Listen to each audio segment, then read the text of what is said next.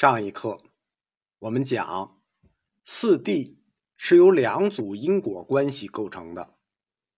苦集这一组用来解释世间现象的因果关系，世间因果表达的是众生流转的过程；灭道这一组用来指出出世间的因果关系，灭道表达的是众生还灭的过程，出世间因果。这两组因果描述和代表的其实是完全两个对立的世界，对吧？世间与出世间完全对立。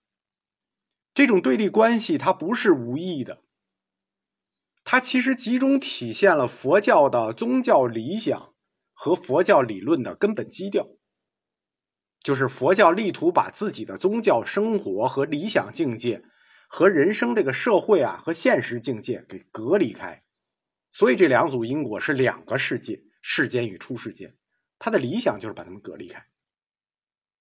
四谛是佛陀在菩提树下觉悟到的真理，然后呢，他在鹿野苑为弟子们讲了三遍，佛教史称叫法轮三转，三转法轮。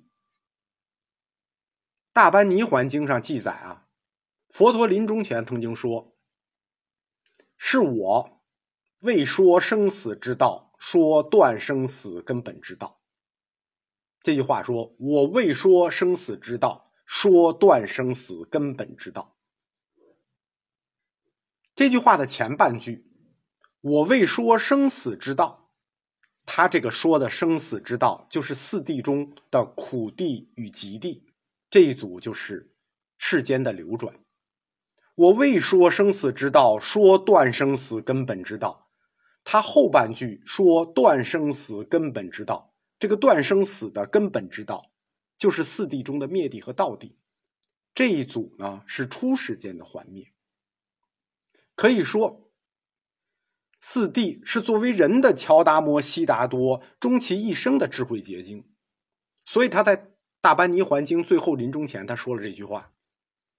未说生死之道，说断生死根本之道，这也是他创教之后这几十年始终维护的一个基本原理。即使在本师成佛之后，他仍然认为四谛已经将佛教的人生哲学和出世间哲学概括殆尽了。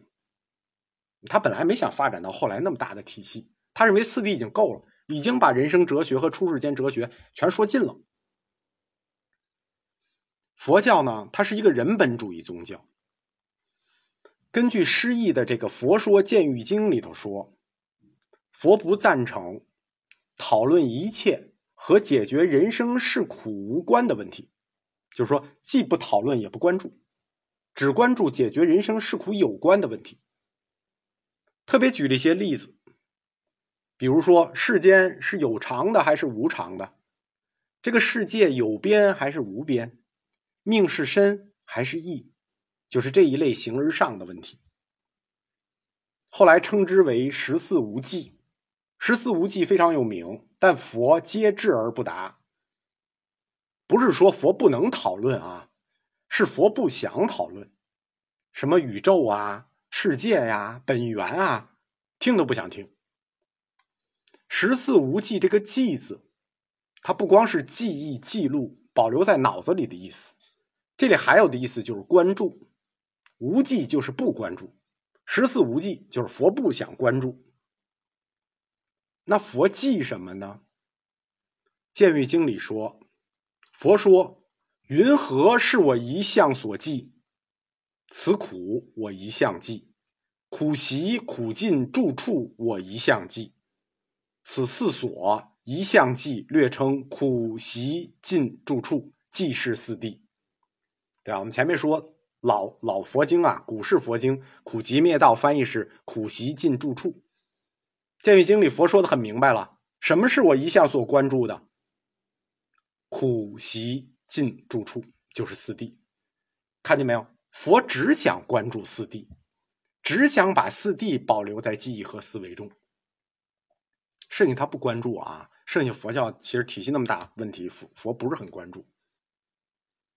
在白法祖翻译的《佛般尼环经》里说：“佛出于天下，知天下生死之道；佛为天下正生死之道。你看这两句话，前一句“佛出于天下，知天下生死之道”，佛为天下正生死之道。这后半句，两句里同样都有一个生死之道。它的前一个“知天下生死之道”，他所知的是什么？知的是天下的苦集。那后一个呢？为天下正生死之道，所正的生死道，那是灭道。所以生死道就是四谛的内容。可见四谛在佛教里头它的核心地位和重要程度了啊。佛教哲学它经历过三次大的理论流变，但是四谛我们前面讲了，这不同的佛经不停不同的阐述。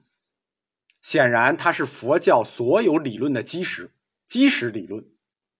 在三次大的理论流变里头，四谛毫不动摇，并且从来没有动摇过。正是因为它在佛教里占有如此重要的核心的地位，所以四谛就被佛教抽象和升华成了一个永恒真理，变成此后佛教修持者都必须去认识和体悟的对象。但是听到这里的时候，同学们意识没有意识到一个问题，就是事情在不经意间发生了一个巨大的变化。你们可能没听出来啊，我给你们捋一捋。第一步，这个事儿的第一步是什么？是佛陀他先通过直面真实的世界，然后自己总结和体悟出四谛的真理，对不对？是不是这个过程在菩提树下面对真实的世界，佛陀体会出来了苦集灭道，对吗？当然很对，当然很有道理。这是第一步。第二步是什么？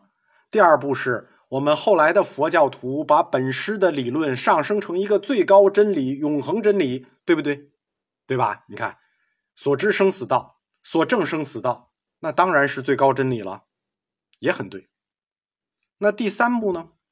第三步是我们后学要首先学习和认识这个道理，再去直面真实的世界。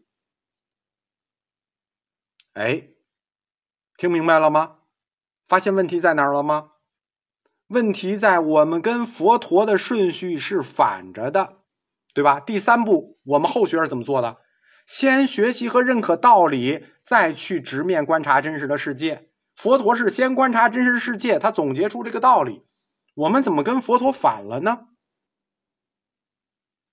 如果有一个先验真理，那么我们认识世界的顺序就变成了一个先主观再客观的过程，对吧？本来我们应该是先认识客观世界，但如果有一个先验真理，那我们就变成了先要去体悟这个先验真理，再去看世界。变成了先体认佛家的教义，这意味着什么呢？这意味着在这个过程里，佛陀所树立的理论观念“四谛”，四谛这个主观观念，被佛教徒懂成一个客观真理了，对吧？它既然是客观真理，那我们当然要先去学习这个客观真理，再面对世界喽。所以我们的顺序竟然跟佛陀反了，真的是太精巧了。这个过程太精巧了，巧夺天工，叹为观止。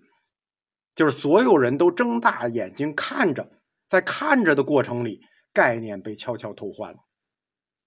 用理论认识，就是理论观念的认识，取代了对客观世界的探索，对吧？